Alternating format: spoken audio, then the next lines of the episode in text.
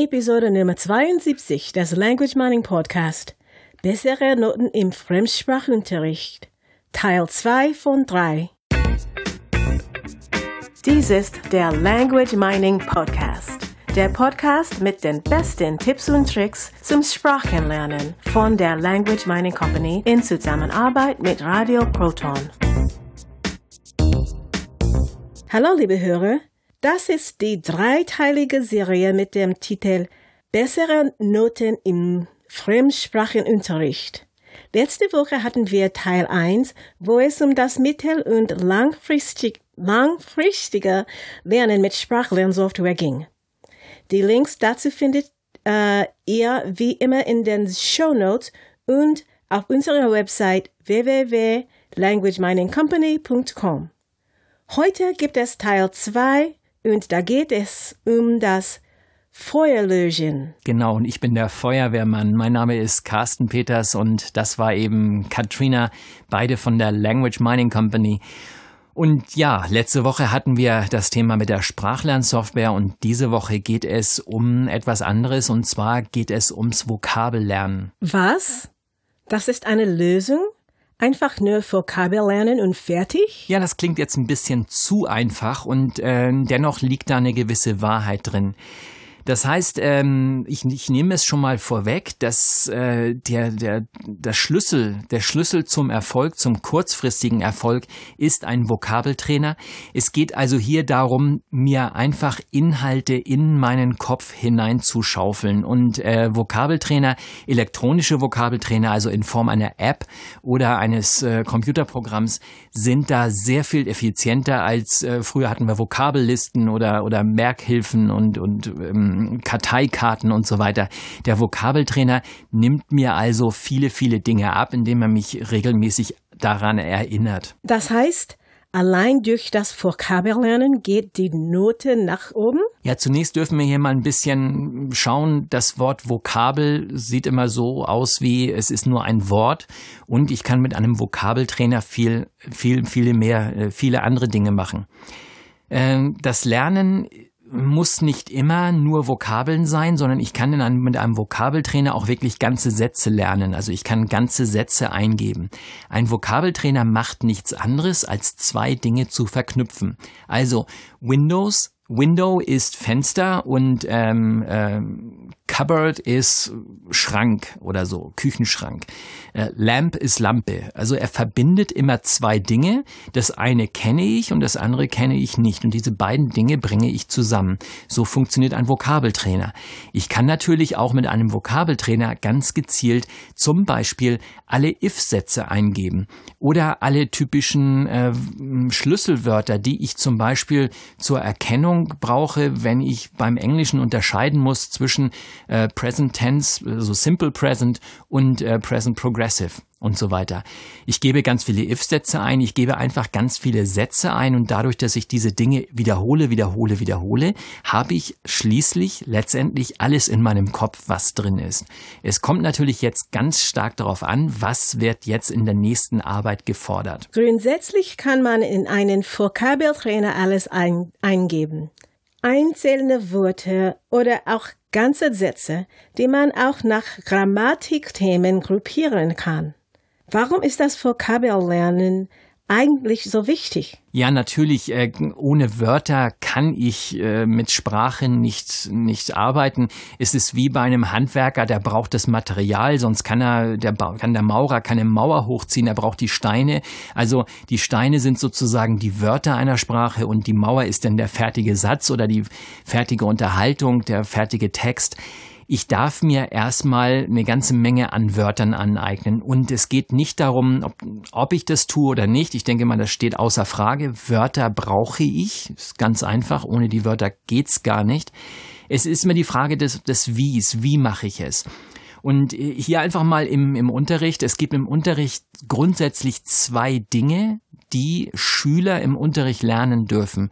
Und äh, die Lehrer bringen diese Dinge in Form von Sätzen rüber.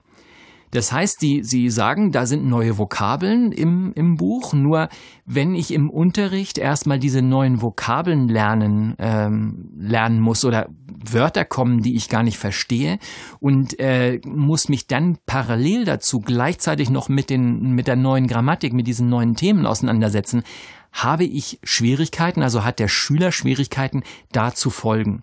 Es macht also sehr viel mehr Sinn, diese Dinge vorher zu lernen.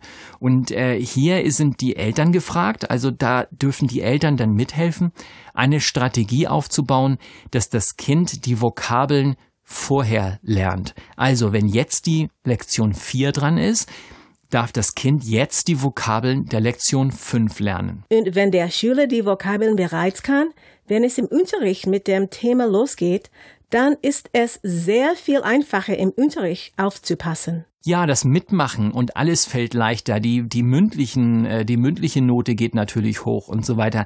Das heißt, die Kenntnisse sind bereits da. Ich fange auf einem ganz anderen Level an und kann von dort dann ganz anders durchsteigen.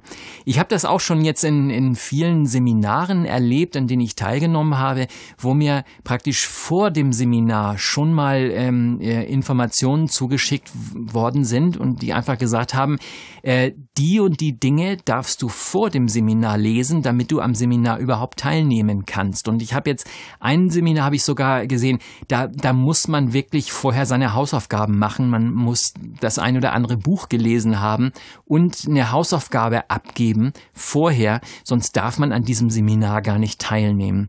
Und ich glaube, das ist, das ist die Idee, dass ich also mich vorbereite, dass ich in den Unterricht gehe und schon auf einem gewissen Niveau bin und dann kann ich von einem ganz anderen Niveau starten hatten.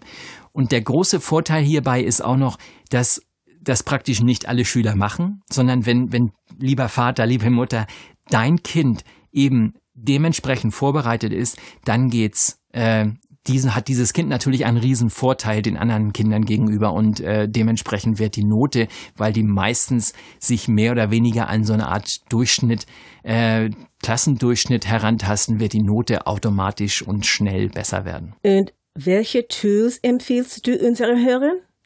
Es gibt doch bestimmt ganz viele Vokabeltrainer, oder? Ja, es gibt ganz viele verschiedene Vokabeltrainer und ich habe jetzt in den Shownotes, ich habe da einfach mal so ein paar Links rein, äh, paar Vokabeltrainer, die ich empfehlen würde, mit denen man ganz toll arbeiten kann.